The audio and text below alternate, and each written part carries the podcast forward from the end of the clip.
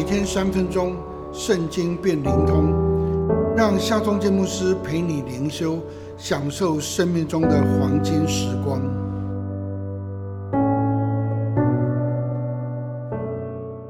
四世纪第十一章二十四节：你的神基莫所赐你的地，你不是得为业吗？耶和华我们的神在我们面前所赶出的人，我们就得他的地。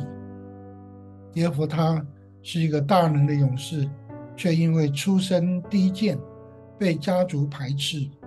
当亚门人来攻打以色列人，以色列长老就请出耶和他来做元帅。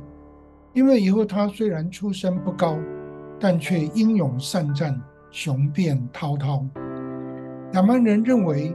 以色列人出埃及进迦南的时候，占领了他们的土地，因此要求现在要归还。耶和他辩论说，以色列人当年并没有进入亚蛮人的地界，以色列人只有赶逐了亚摩利人，取得上帝所赐给以色列人的土地。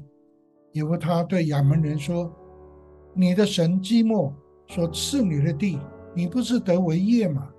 耶和华我们的神。”在我们面前所赶出的人，我们就得他的地，因为他对上帝所赐予的土地产业一点都不让步。何况亚门人所主张的是三百年前的旧事，上帝应许要赐给亚伯拉罕跟他子孙的土地，岂能够让步呢？你能够辨识上帝所要赐给你的属灵资产吗？你能持守这些资产，一点都不让步吗？上帝说。我们必称为上帝的儿子，天国是我们的，我们必要得安慰，必要承受地土，必要得着宝足，必要蒙连续，必得见上帝。我们天上的赏赐是大的，你能够辨识这些赏赐，持守这些赏赐，一点不让步吗？